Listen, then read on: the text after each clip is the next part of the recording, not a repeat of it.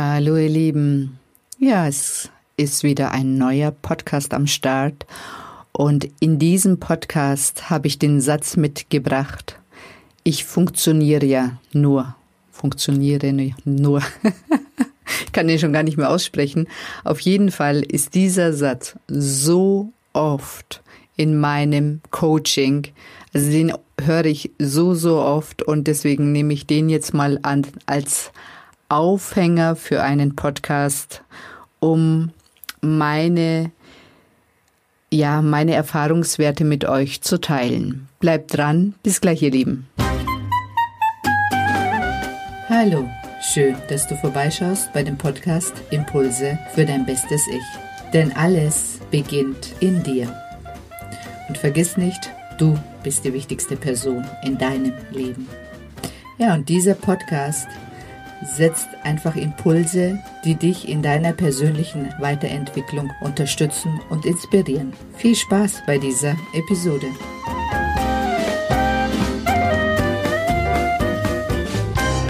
Hallo ihr Lieben, ja, ich bin die Sedan und ich unterstütze Frauen, sich in die Traumfrau zu verwandeln, von der sie schon immer geträumt haben.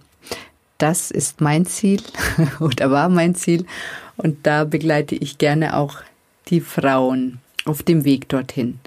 Genau, und ein wichtiges Thema oder ein großer, großer Hindernis oder großes Hindernis ist, dass vor allem wir Frauen funktionieren.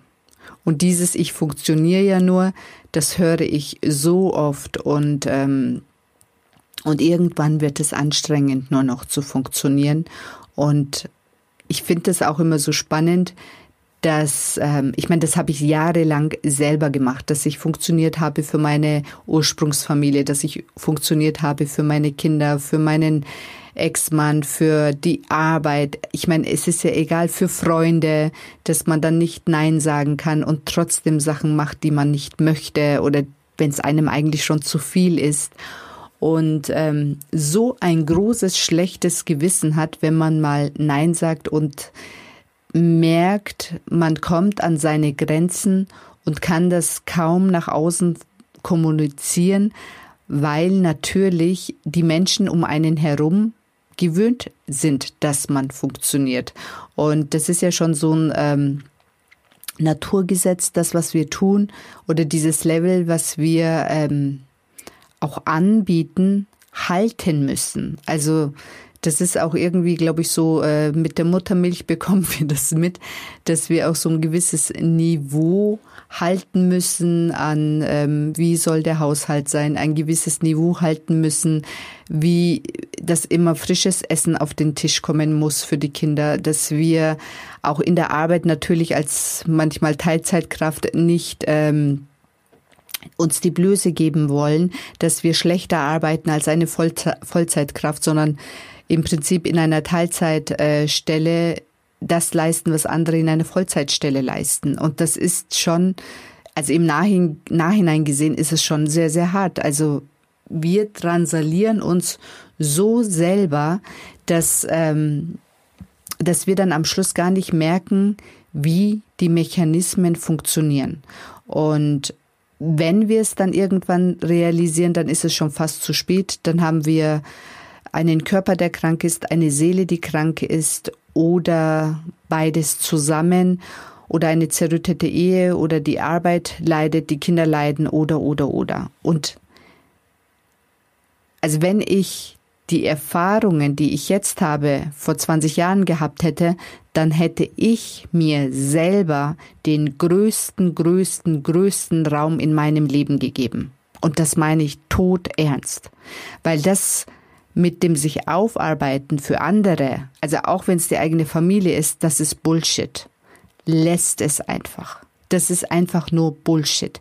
Weil das ist so ähm, diese Mutter Maria Syndrom, sage ich mal, dass äh, wir denken, dass wir dadurch dann Liebe bekommen von unserer Familie oder Anerkennung bekommen von unserer Familie und Das müssen die uns nicht geben. Die einzige, die sich Liebe und Anerkennung geben muss, das sind wir selber. Und wenn wir uns das selber geben, dann erwarten wir das nicht mehr von der Familie und dem ganzen System geht es besser, weil die anderen fühlen sich ja auch noch schuldig, weil wir so viel tun. Und dann erwarten wir natürlich unbewusst im Gegenzug auch etwas. Also keiner keiner tut auch etwas in Anführungszeichen umsonst. Natürlich erwarten wir etwas im Gegenzug. Und wir machen das natürlich nicht umsonst, auch wenn es nach außen hin so ausschaut. Aber das stimmt nicht. Und da kann sich jeder auch an die eigene Nase fassen. Deswegen, keiner muss funktionieren.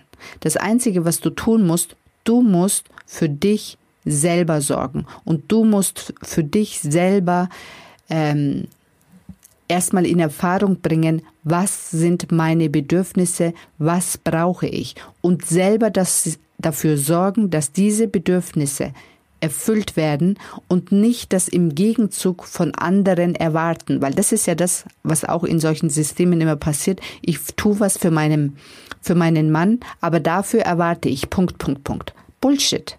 Du tust das für dich selber und du erwartest nichts von deinem Mann, dann funktioniert eure Beziehung auf jeden Fall besser.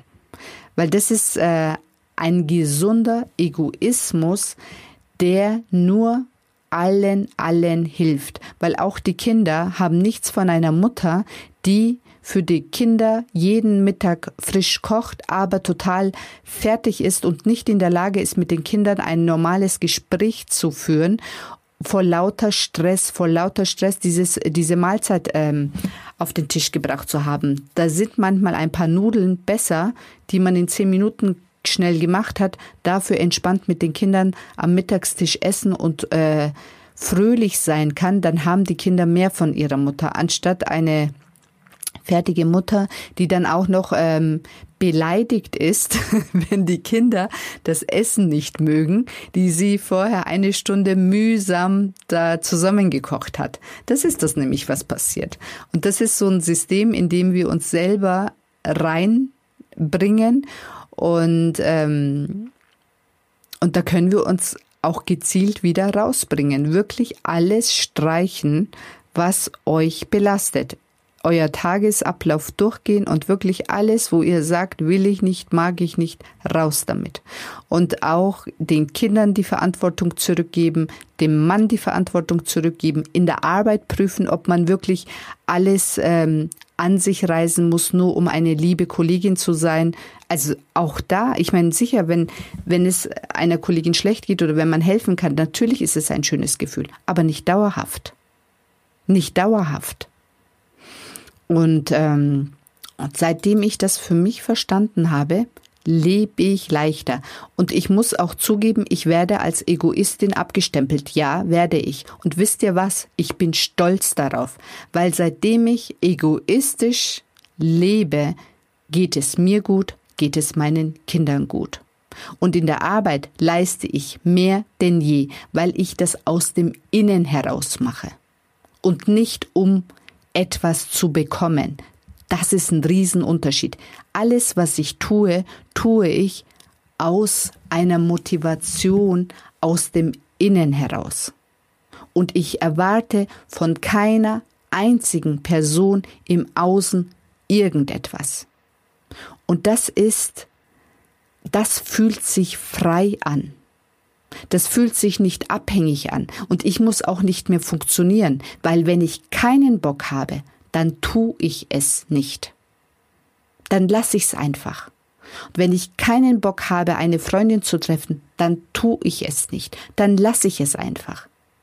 Und wenn diejenige das nicht versteht, dann ist es so.